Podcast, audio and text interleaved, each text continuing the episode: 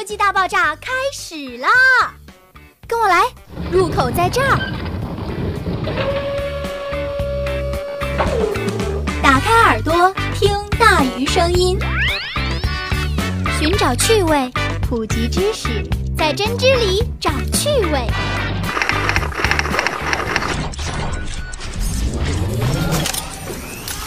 知识从未如此调皮。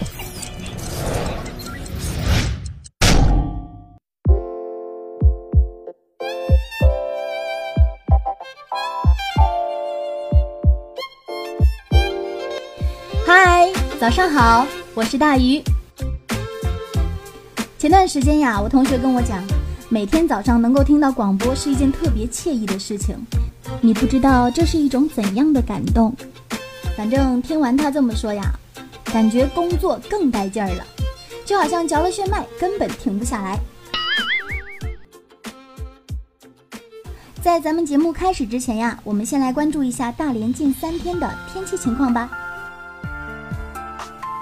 今天是二零一七年四月十四号，星期五，天气晴，南风四到五级，最高温度十七度，最低温度十一度。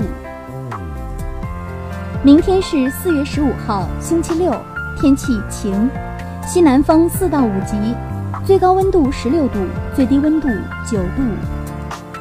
后天是四月十六号，星期日，天气晴，西南风四到五级，最高温度十七度，最低温度十二度。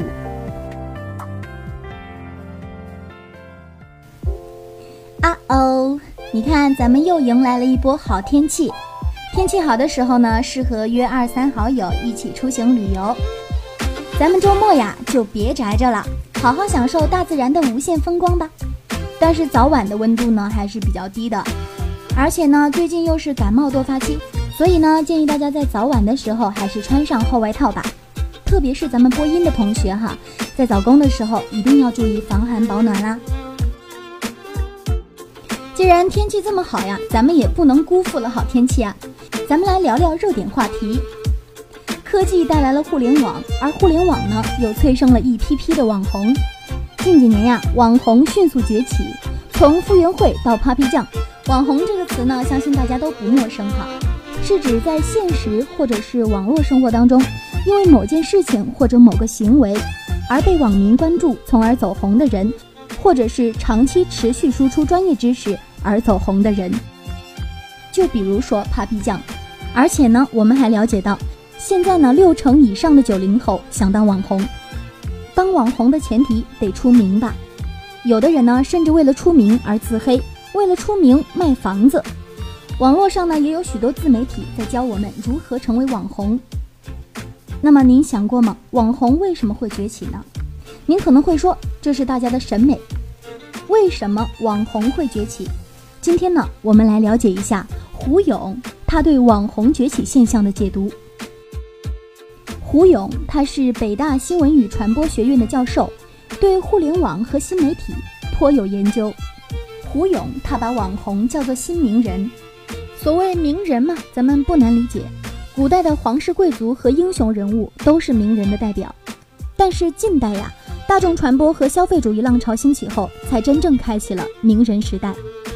尤其是二十一世纪新媒体的广泛应用，更是进一步拓展了名人的影响力。澳大利亚学者格雷姆特纳认为，名人现象和当代流行文化密不可分。名人现象是文化变迁的一个表征。这种社会文化变迁，也可以理解为从生产偶像到消费偶像的转变。名人的价值呢，就在于他们吸引和调动关注的能力。这种能力与产品销售息息相关。也就是说，名人依靠引发关注而产生商业价值。无论是好莱坞明星、体育健将、商业领袖，还是如今的网络红人，他们风光的社会地位和巨额的经济收益，都对普通人充满了吸引力。正是由于名人名声所带来的巨大影响力，美国学者丹尼尔·布尔斯廷给出了流传甚广的名人定义。他认为，名人在很大程度上仅仅是因为知名而知名的，而不是因为名人自身的伟大贡献。或者他们付出的努力以及拥有的才华。在如今这样一个图像饱和的社会里啊，名人风光更是被无限放大。对于名人的迷恋和希望成名的这种幻想，更是超乎以往。您看，通过 Facebook 这些协作型和参与型的网站，任何一个用户都能够参与到内容的创作，并且呢消费这些内容。可以说，以网络红人为代表的新时代名人正在开启一场新名人革命。普通人呢，也可以从名人的消费者走向名人的创造者。和传统名人相比，网络名人有着不同的特征。美国学者甘森姆把互联网名人分成三种。一种是反名人，第二种是自我创造名人，第三种是微名人。反名人主要是指那些与传统名人形象不同的新名人，他们不走寻常路，以反名人的方式创造新名人。比如早期的网红芙蓉姐姐，以夸张的造型和雷人的语录迅速窜红，引发全民讨论。芙蓉姐姐当然不是传统意义上的影视名人。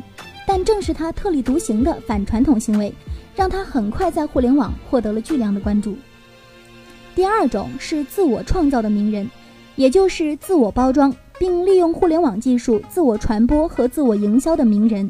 大部分的网红最初都是靠自我营销的，比如 Papi 酱，在成名之前呢，也经历了长期的探索过程，最终依靠犀利吐槽的短视频成功突围，成为近几年来的第一网红。第三种呢？微名人和自我创造的名人类似，只不过他们往往在特定的社群中成名，粉丝可以直接参与他名声的塑造，也就是今天所谓的垂直类网红。您看，原来的传统文体明星、政商名人也开始积极拥抱网红了，希望以此扩大自己在互联网上的知名度。比如格力电器董事长董明珠就熟悉网红之道。他和雷军的十亿之赌等等一系列动作，其实都是在吸引关注，把自己的个性和企业品牌联系在一起，并重点突出自我个性，将“董明珠”这三个字打造成了格力最具价值的名片。还有，影视明星原先只活跃在荧屏之上，甚至需要和粉丝保持距离来保持神秘感，但是在社交媒体出现之后。影视明星的活跃程度可不输网红，在人人都是自媒体直播大热的今天呀，刘诗诗、刘涛、范冰冰这些明星纷纷加入主播行列，在各个直播平台露脸，将移动直播作为一个新的网络营销和新媒体互助平台，来提升自己的影响力。网红文化呢博大精深，咱们呢略知一二就行了。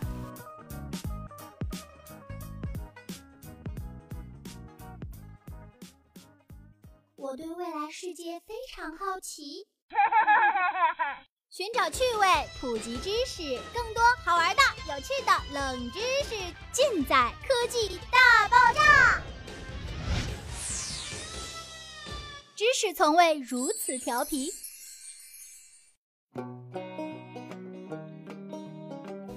二零一七年和网红一起火起来的，还有一些网络词汇，比如近期的“小拳拳捶你胸口”。据我所知呢，现在网络上很多男生都喜欢对女生说“多喝热水”。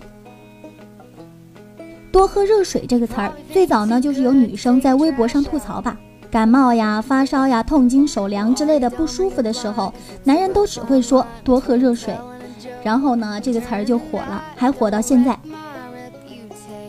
多喝热水这个词儿呢，现在在恋人当中比较流行。所以啊，男生们，如果你的女朋友哪一天告诉你我腰酸腿疼背疼哪哪都疼的时候，千万不要对她说多喝热水哦，要不然下场会很惨。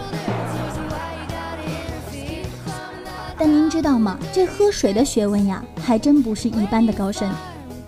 最近，英国的科学杂志《新科学家》有一期封面就是关于如何正确喝水的。那这里的喝水呢，还包括喝牛奶、喝咖啡、喝茶等等。所以呢，我们接下来就来聊一聊如何正确的喝水。那今天我们要讲到的一些知识呢，可能会颠覆你的认知。比如说，一天真的要喝足八杯水吗？喝茶比喝咖啡更健康吗？那接下来呢，我们就为大家解答一下这些问题。第一个问题是，每天应该喝多少水呢？都说要每天喝八杯水，这其实不太准确。这个说法呢，最早是来自于一九七四年出版的一本书，但人家当年提的是每天喝六到八杯水，而且这里的水呢，不单单指纯净水，像咖啡呀、牛奶呀，甚至是啤酒，加在一起有六到八杯就可以了。最重要的是，这个说法至今还没什么科学依据。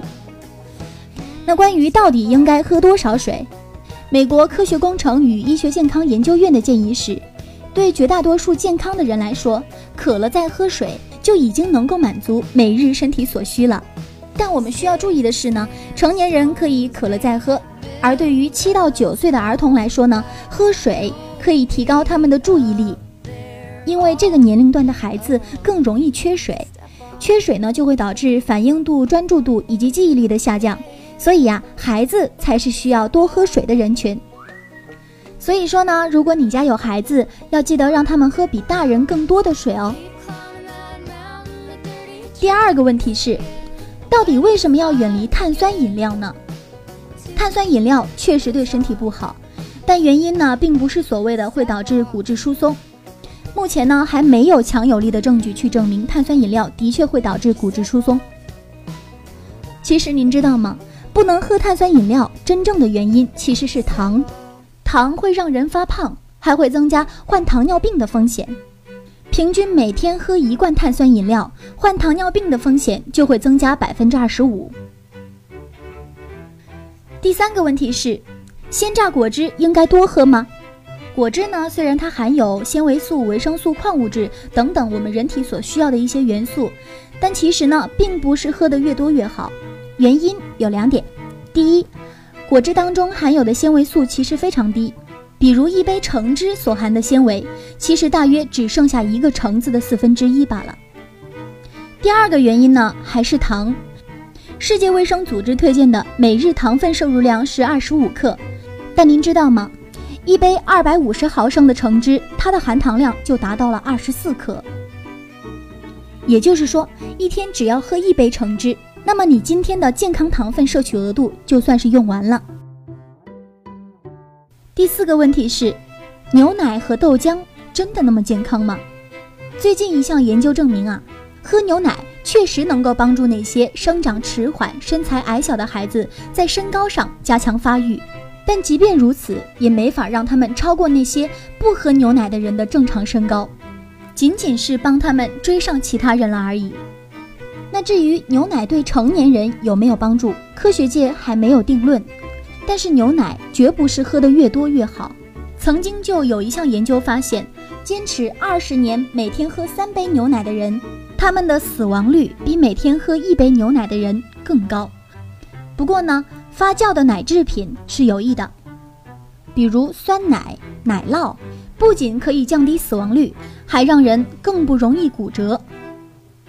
至于豆浆嘛，它也不是十全十美，没有实验确切证明豆浆的好处。反而还有一些实验表明，喝豆浆会提高患乳腺癌的风险。第五个问题是关于咖啡和茶的。其实咖啡没那么坏，茶也没那么健康。先说咖啡，咖啡常被批评说容易让人上瘾，但您知道吗？实际上，对于咖啡因的成瘾是非常容易戒掉的，只要每天减少一点量。一般一个月就能够有明显的效果，而且呢，咖啡当中它含有一种叫做绿原酸的元素，它可以减缓人体对于葡萄糖的吸收，降低得糖尿病的风险。而我们一般认为呢，比较健康的茶虽然确实对人体有好处，但好处没那么大。比如红茶里的茶多酚有助于减肥。但研究表明，喝茶对于体重的影响几乎是可以忽略不计的，跟咱们人体的健康其实也没多大关系。所以说呢，喝茶嘛，适量就好了，千万别多喝。关于喝茶嘛，我曾经也看到过这样一篇报道，说是曾经有个女人呢，她十七年来每天都大量的喝茶，结果呢，不到五十岁，满口的牙就全掉光了，有点后怕哈。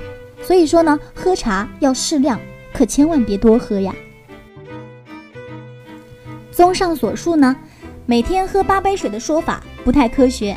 孩子呢需要多喝水，成年人渴了再喝就够了。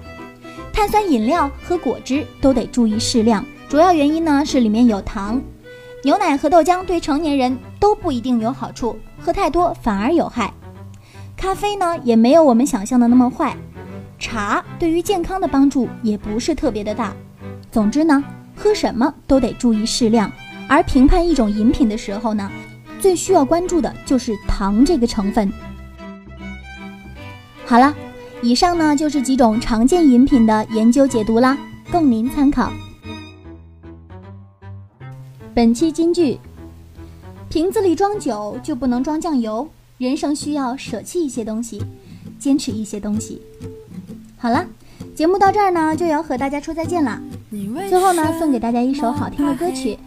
也希望各位能够在新的一天有一个好的心情，拜拜。想了解更多的科技小知识吗？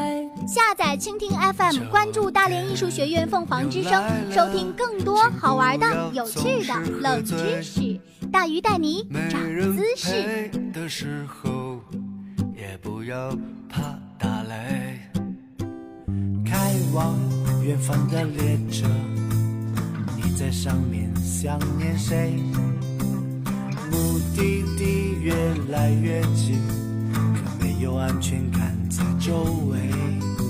他来了又走了，你长大了一岁，剩下自己也无所谓，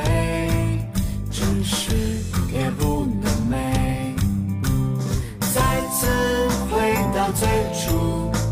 你还会爱我吗？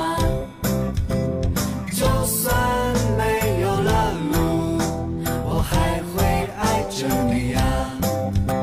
每一次来的苦，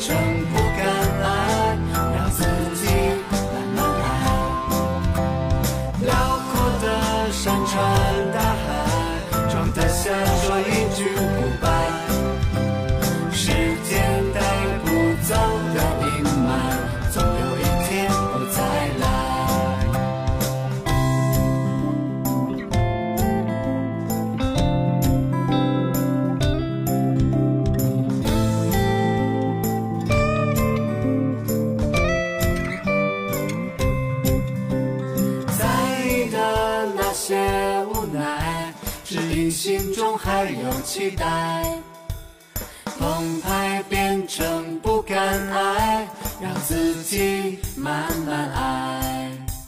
辽阔的山川大海，装得下说一句 goodbye。时间带不走的阴霾，总有一天不再来。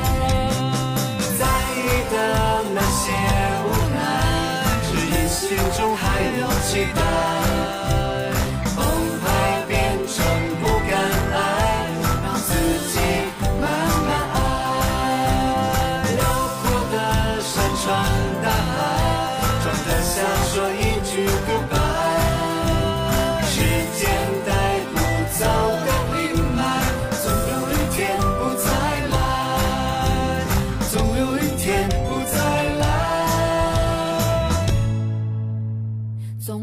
天不再来。